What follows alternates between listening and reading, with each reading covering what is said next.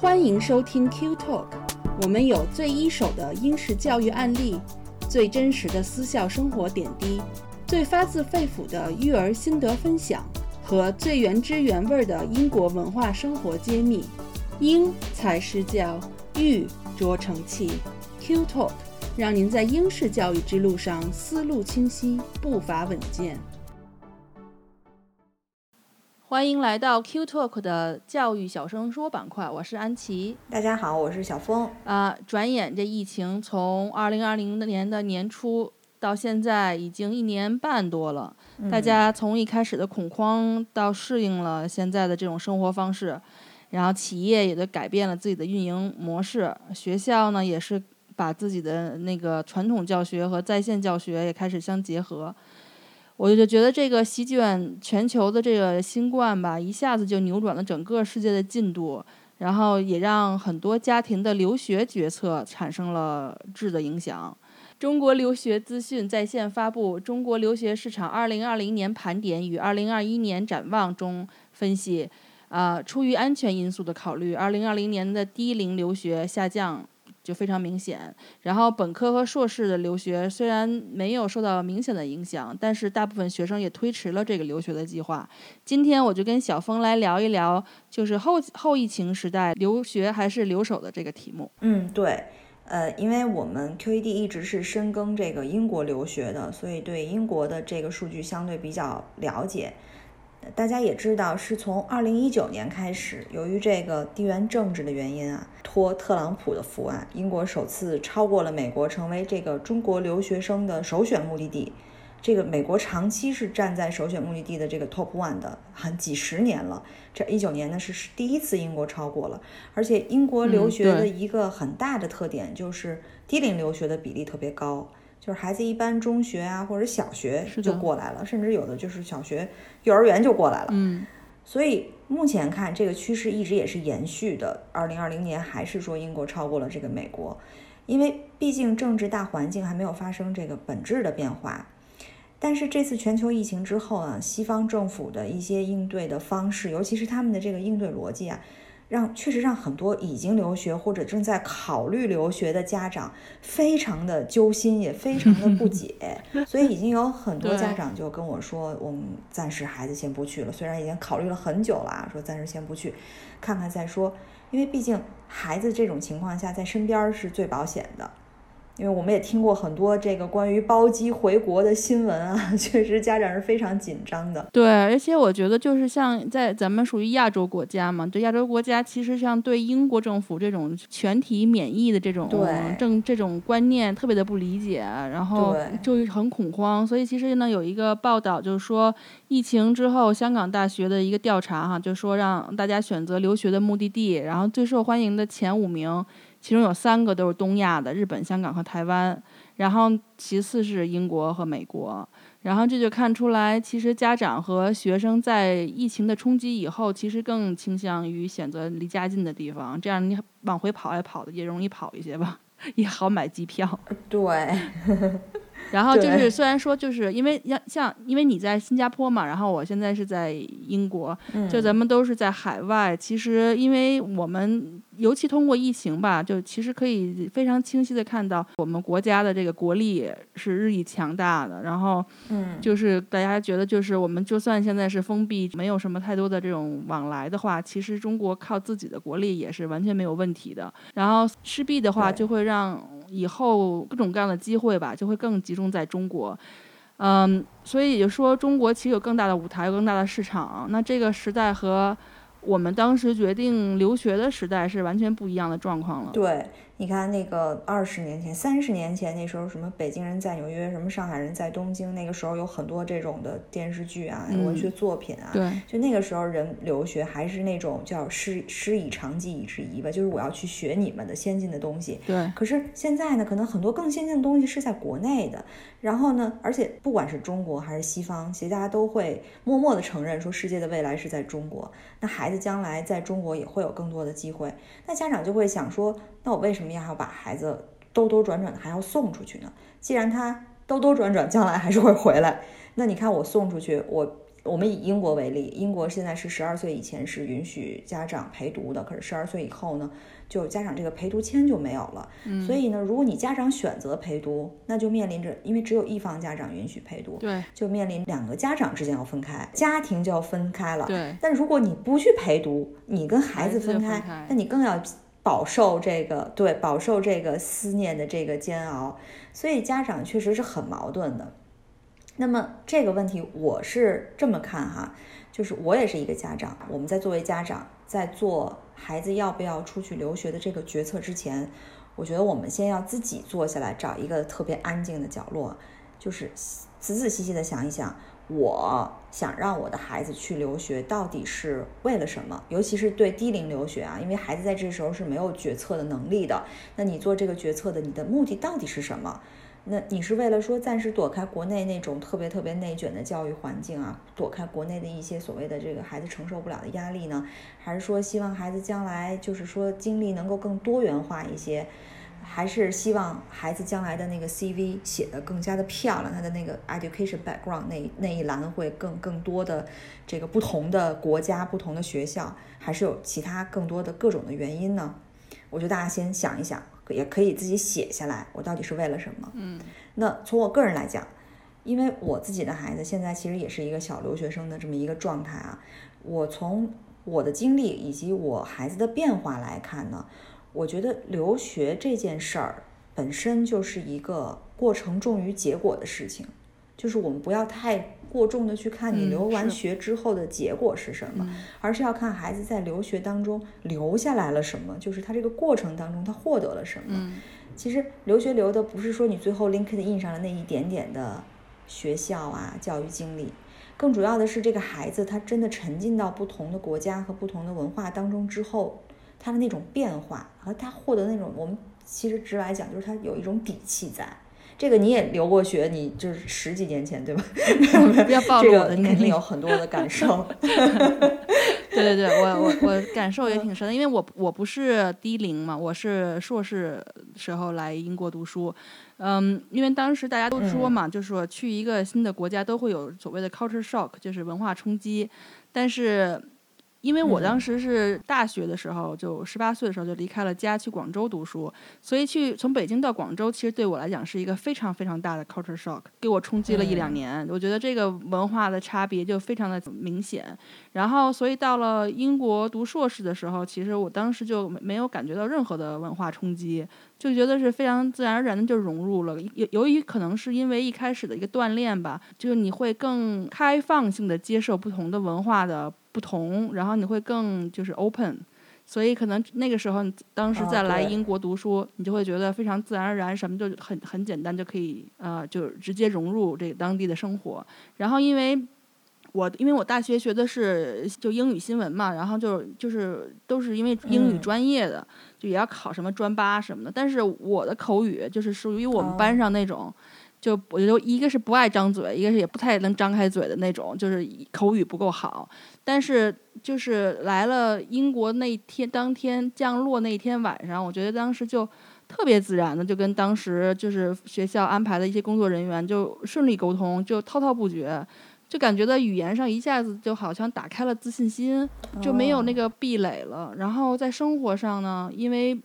我本身就比较独立，然后。又经过之前在广州锻炼什么的，虽然我在家基本上不做饭嘛，但是你看，就是因为你要来留学，几乎你要自己每顿饭大部分都要自己做嘛，然后你要请朋友在家里聚餐呀什么的，所以就精通厨艺吧。然后自己生活方面呢，就跟小朋友来去那种寄宿学校，其实是是道理是一样的，都是你要把自己生活各方面都要安排的很好啊。然后像你要，比如说我是自己找房子啊、打工啊、业余时间去旅游啊。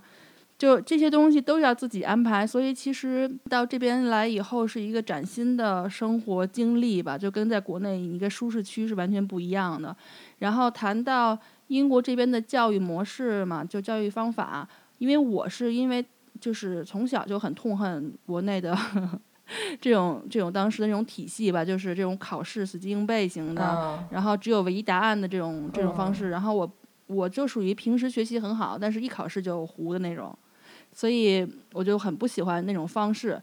但是来了英国以后，因为他这边的这种教育的理念啊，还有方式啊，就是他鼓励你的思维模式的扩展啊，我就发现特别适合我自己。嗯，所以就是发现，主要是我自己做的项目或者考试，我觉得我基本上都是年级前五。就是，所以我我你知道，我到了硕士，我才有生以来第一次从小学以来吧，可以讲，第一次体会到了自信，就在学业上。我当时就会发现我自己原来并不差，但这个已经是硕士阶段了。就是如果小朋友来英国更早，他可能会体会的更更早一些，这个影响可能对他的一生会更。深远一些吧，对，所以我记得当时我父母打电话问我你过得怎么样啊，然后我就跟他们讲，我觉得我每天都很幸福，我每天都很快乐，就是这那段时间我的留学的一种感受吧。哇，对，你看你你就留对了，对吧？你这一留学一 culture shock，把你的这个潜力也好都给激发出来，让你找到了那种那种自信。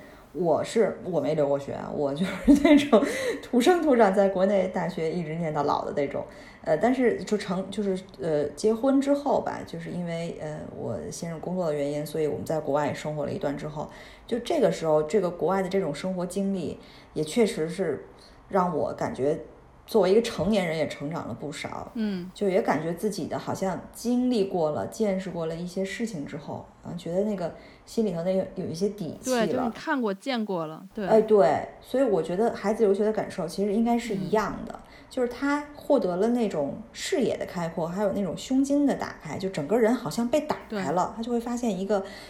非常崭新的一个大的格局和大的世界。那他可能就会在自己很年轻的那个阶段，就不会就局限在自己的那一点点的得失上头了。我觉得这个对小孩是很重要的。像像前一段时间我们那个网上特别火的那个衡水中学的那个张同学的视频，大家可能过多的集中在他所谓的那个拱白菜那段了，但是可能漏掉了他的其中另外一个很重要的部分。他演讲当中有一段，他说他为什么会有变化，他为什么会就是说当时有一段时间很沉，就是很低迷、很荡，突然就觉醒了呢？是为什么呢？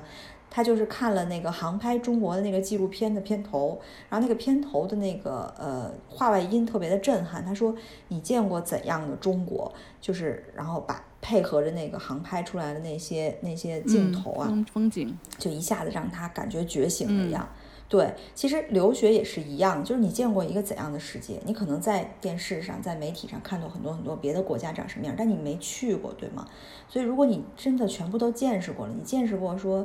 啊，什么纽约的高楼大厦是什么样？或者你见过英国的小桥流水是什么样子？或者你见过那种特别炫酷的现代科技的那种城市，也见过了那种保留了几千年传统，然后就是完全没有变化过的那种古国的文化，你全都见过之后。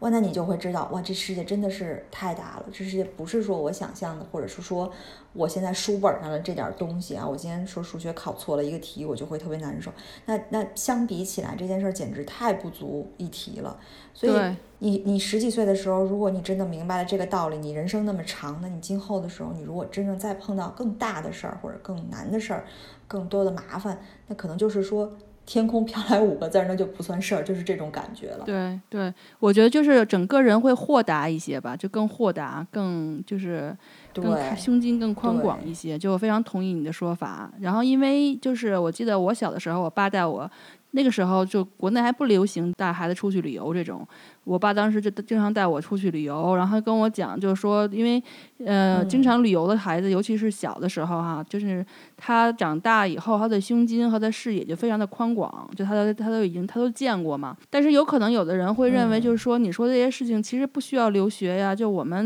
每年去好几次地方去旅游，也可以达到这个目的啊。啊，首先你爸的教育理念特别先进啊，几十年前这个理念就已经已经那个而在你身上实践了。我爸比较超前。对对，呃，这个留学和旅游还是不一样。你想旅游才几天啊？你你深度游，你到一个地儿也就才一个月吧，一个月，那你一个月你能体会到的东西和你留学扎扎实实的在这个地儿待至少一年两年，这个是完全不一样的。而且低龄留学可能一待就是几年、十年这样子。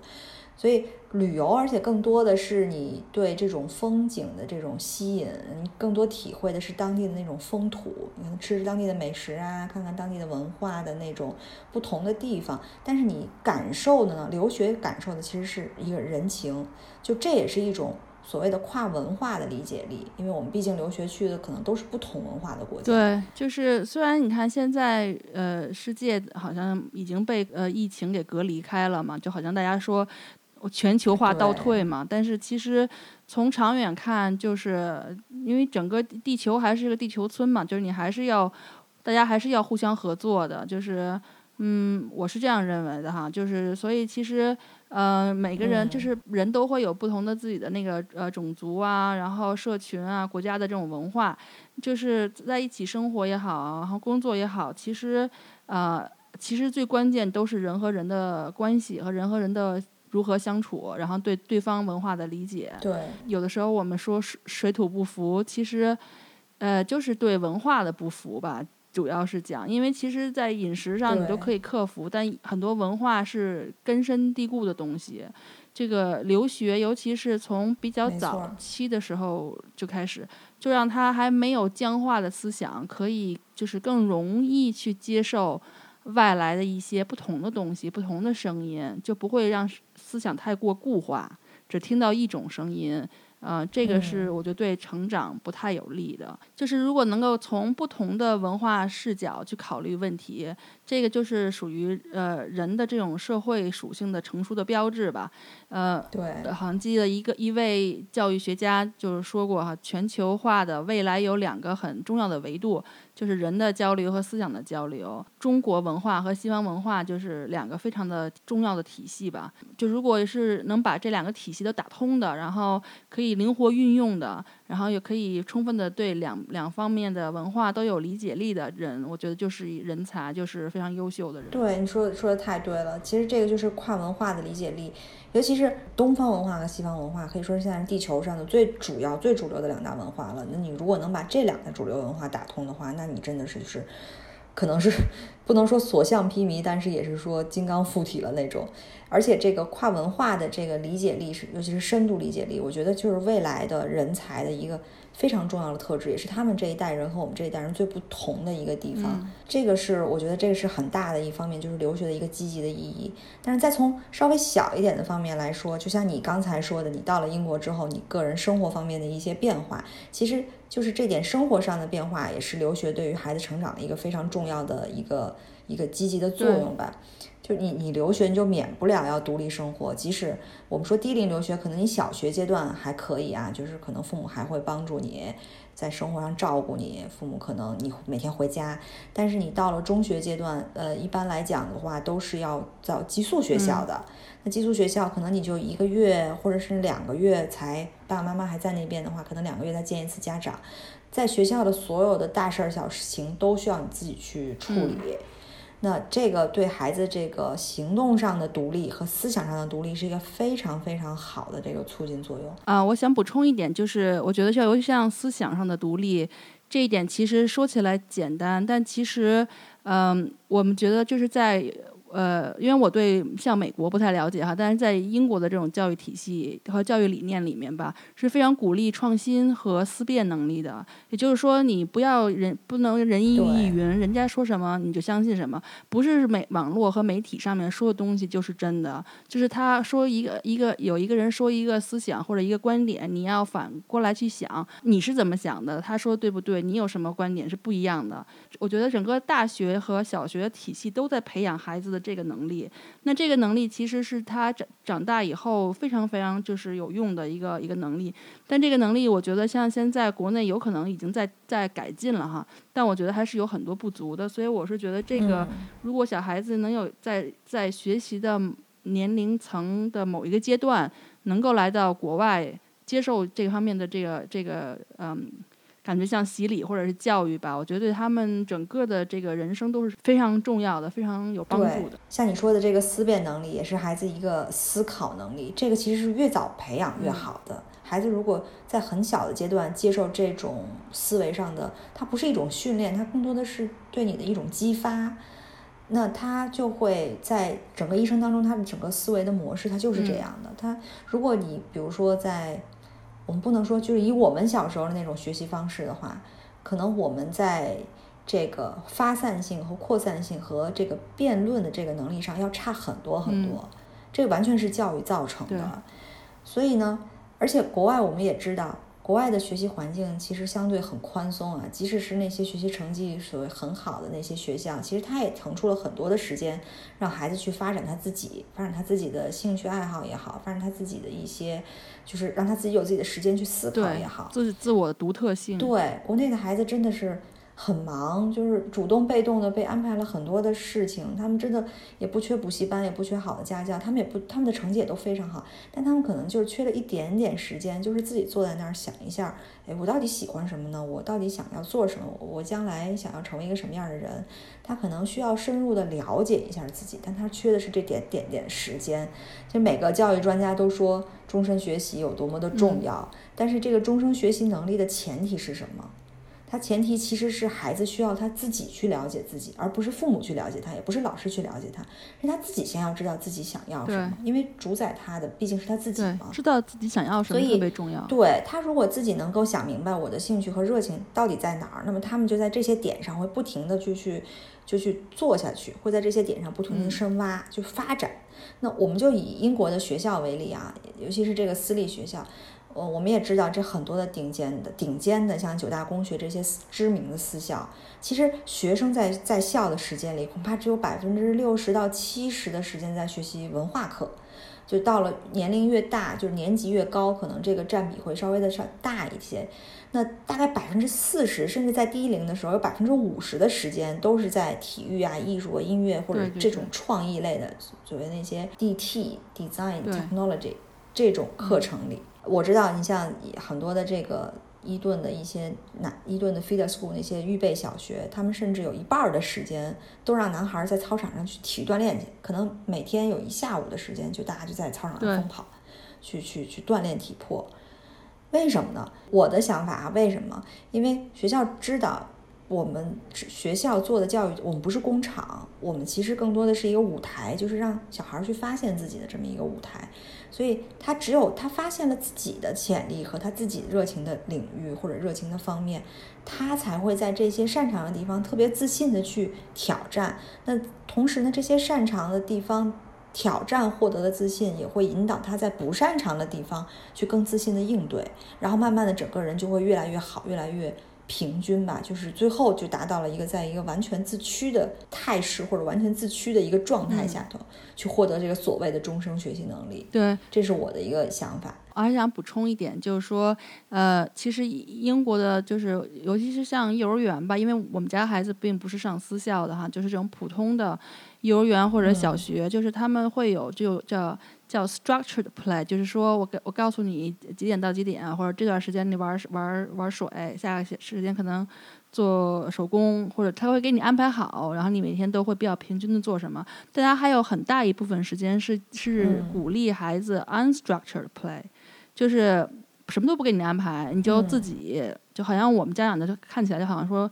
就。就放羊了，就是你随便你就随便玩去了。但其实，在我觉得，在英国的教育理理念来讲，就这一种这一段时间的他孩子的游戏和游玩是非常非常重要的。就是他会帮助孩子，就像你刚才说的，他会探索自己，他会发现自己喜欢做的事情，自己擅长做的事情，自己就是有有困难，他可能会自己去想办法去克服。他这然后，比如包括人玩游玩的过程中，就是游戏的过程中，呃，跟小朋友的这种人际关系的培养。这些能力的方面，就这些解决问题的能力的培养都特别的关键。所以玩儿其实对，尤其是低龄的孩子来讲是非常非常重要的。对，对，所以说，呃，这个留学给孩子这个思想上的独立和行为上的独立会起到很积极的作用，因为它会让孩子自己去安排自己的所有的东西。所以这就给孩子很大的空间。对，嗯，所以回到咱们的题目上来，就是如果是你的观点的话，后疫情时代的留学，你的观点是还是应该去留学的，是吧？呃，对我认为啊，首先是家庭条件允许，这个家庭条件允许的情况之下，我觉得还是要留一下学的。这至于你什么年龄段去留学，当然还是要取决于各个每个个体家庭不同的情况，还有孩子的不同的情况，但是。留学最好还是要去就文化完全不同的国家留学，像刚才香港大学的那个调查，呃，我觉得去去台湾啊，这个日本留学可能都是东亚文化或者亚洲文化，可能对孩子的冲击，这种文化跨文化的理解力的培养，相对不如直接去西方文化去来得快或者来得好。啊。所以说，我也想起来之前我读过一篇报道，也是一位北大的教授，他说说在这个反而越是在全球化可能退步啊，大家越来越保守的这个时期，我们越是希望需要这些逆行者，就是你要出去一下。对于教育来说，你学习的越跨界，以后可能生存的能力就越强。我觉得他说的非常好。嗯，就最近就这种国际环境也比较动荡，然后什么地缘政治的这种风波的也是不断。嗯，但是民间的领域还是出台了很多的这种鼓励政策的。就比如说以英国为例的话，就在英国二零二一年之后吧，就是内政部相继出台了好多的措施。啊，就解决一些大家留学的后顾之忧吧。比如说，因为呃，之前我们讲那个就是毕业生的签证嘛，然后毕业生的签证之前有停过几年，然后但是从三月初开始，内政部宣布恢复这个毕业生签证，然后从今年七月份开始也正式的接受申请。然后毕业生签证的要求呢，就是在英国的正规大学根据。呃，要求完成了学业以后，然后并且拥有良好的这种移民记录的本科或者本科以上的这种留学生，然后任何专业都可以，也不需要先拿到工作 offer，然后都可以通过这个毕业生的签证，然后可以在英国找到工作，这就是一个比较人性化的那个政策吧。嗯，然后另外的话，呃，内政部也对那个毕业生签证的条件进行了一些补充，就比如说，二零二一年一月份入学。或者即将入学的一年制的这种研修研究生，如果因为就是旅行的原因无法入境，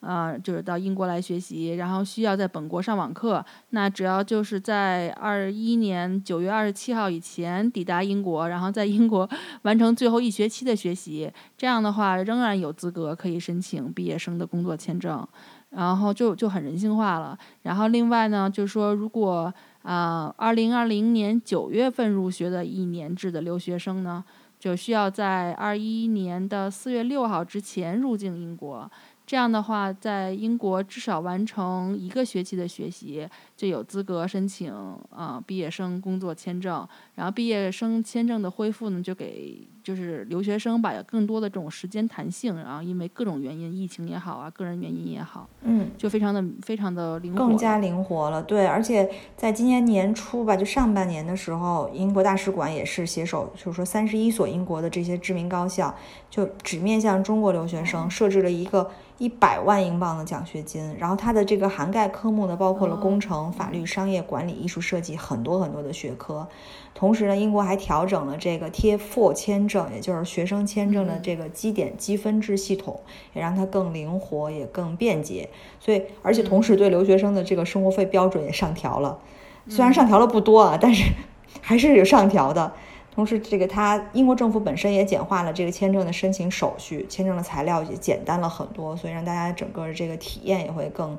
流程上缩短，体验上也更加的人性化，觉得更加的灵活。对，所以所以从这个毕业生签证的这个政策的改变。也可以看得出来，就是对于留学生而言吧，大学毕业以后弹性就更大了。就说你可既可以回国，然后实现抱负也好，或者报效祖国也好，也可以就是用这个短缓冲期，然后慢慢的找工作，也可以在英国更积累一些工作经验之类的。就是就是可以按照自己人生的这个呃步伐来决定自己的这个这个进度。嗯，就会比较嗯轻松吧，没有那么大压力了。对，所以我们就是说，这个地地区来讲，就是留学英国确实是一个很好的选择啊。英国，尤其是后疫情时代，就是英国首先它有非常好基础教育，然后英国的大学教育有顶尖的，像牛津、剑桥、G5。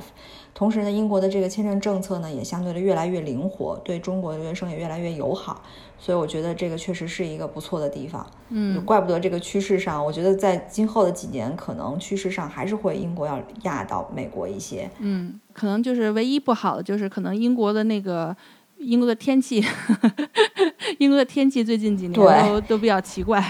就是没有那么的理想，不像比如说美国，你说加州或者什么地方那么好。但是其实对孩子来说也是不同的一种体验吧。但是英国的自然条件也是非常非常的好的，然后人自然和人文都会非常的好。嗯，对。说回来呢，到底就是您的孩子具体什么时候留学？就是嗯低龄啊，还是说？还是说，就是来这边读大学呀，还是来读那个硕士呢，其实要看孩子的，就除了家庭情况来讲哈，就要看孩子自己的考虑。就是或者是说孩子比较低龄的时候，可能就是家长要考虑一下你给孩子的以后的未来的这个定位是怎样的。但是要跟孩子呢好好的讨论，就是看看听听他们的想法。因为有的时候虽然我们觉得孩子还小，做不了什么决定，但是其实很小的孩子他都有自己的想法的。他其实有的小孩子已经很清楚自己要什么了，所以也是希望就是家长跟孩子可以一起讨论吧，然后让他。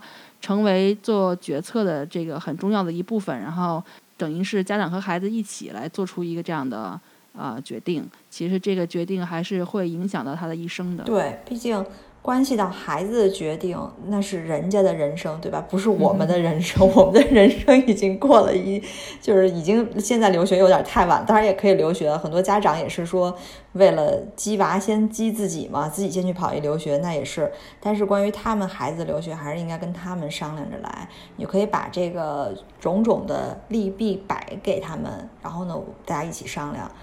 这个尤其是低龄的孩子，最后做出一个整个家庭最有利于家庭的一个决策。嗯，对。而且我觉得，就是英国留学有一个特别好的，就是特别好的一点，不管不是英国留学吧，是因整个英国的教育体制或者社会体制来讲，就是他他对年龄没有特别大的限制，就是他不会觉得你二十二十五了，就像过去咱们觉得二十五了就要开始要考虑结婚生孩子了，然后三十了你就中年了，他不会对你的年龄有。特别大的限制，好多人我知道，他们中年中年的时候转行业、转专业，再去读一个另八竿子打不着的专业，就是他照样可以就业。包括，嗯，我知道很多就是岁数很大的四五十岁的再去读一个硕士，其实这都是非常常见的。所以我觉得这种包容性很强，嗯，所以如果孩子来这边留学，家长也可以一起来留学。对，那就挺好的。那两人都申请那贴佛签证，那这也是英国教育从小他培养孩子那个开放性思维和思辨思维的一个一个成果吧，或者是一个一个结果。因为孩子从小就他的思想是很 open 的，他能够接受不同的可能，他也能接受不同挑战自己，所以这才是他我可以接受我三十多岁的重新开始我的人生，我也可以接受我四十多岁全盘翻过，我重新学一个新的我感兴趣的领域，这些都对。他们来讲是很自然的一件事情，毕竟我想我的人生每一天每一天这样过，我想过好的，过得有意义嘛。对，所以我我不担心说我这个决定会有什么样的后果，因为我的我的整个思想还是非常的 open。对，而且社会包容性也强。对对对，所以我觉得这也是英国确实是在留学地上的一个一个优势吧。我觉得虽然虽然地界不大啊，但是你看它的这个。高等教育这种优质教育的这种集中、这种密度之大，你也可以看出它，而且它的历史积淀，它就各个方面来看，这个地方确实是值得孩子来留学的时候来感受一下的。可以说它是一个，嗯，不能说西方文化的核心，但是确实是西方文化的这个最好的感受地吧。嗯，对，没错。而且当时就是西方文化，你知道，很多年前，就十九世纪的时候，毕竟英国也是个核心嘛，好多东西都是从英国发源发起的。所以都是有，还是有联系的。嗯，我觉得关于英国为什么好，我们还可以单独再做一期，希望大家继续关注。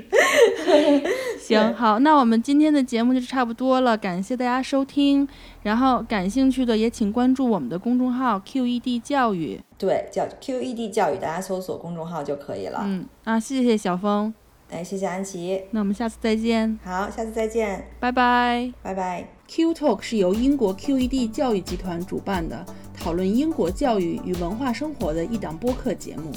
希望我们的节目对你会有一些些帮助。更多英式教育访谈、讲座、干货，请在微信公众号平台、微信视频号、小红书、哔哩哔哩和 YouTube 上搜索 QED 教育。麻烦您点击订阅、分享我们的频道，或者给我们留言。您的举手之劳就是对我们的最大鼓励。祝愿每个学子都可以在国际舞台上发挥出自己的最大潜能。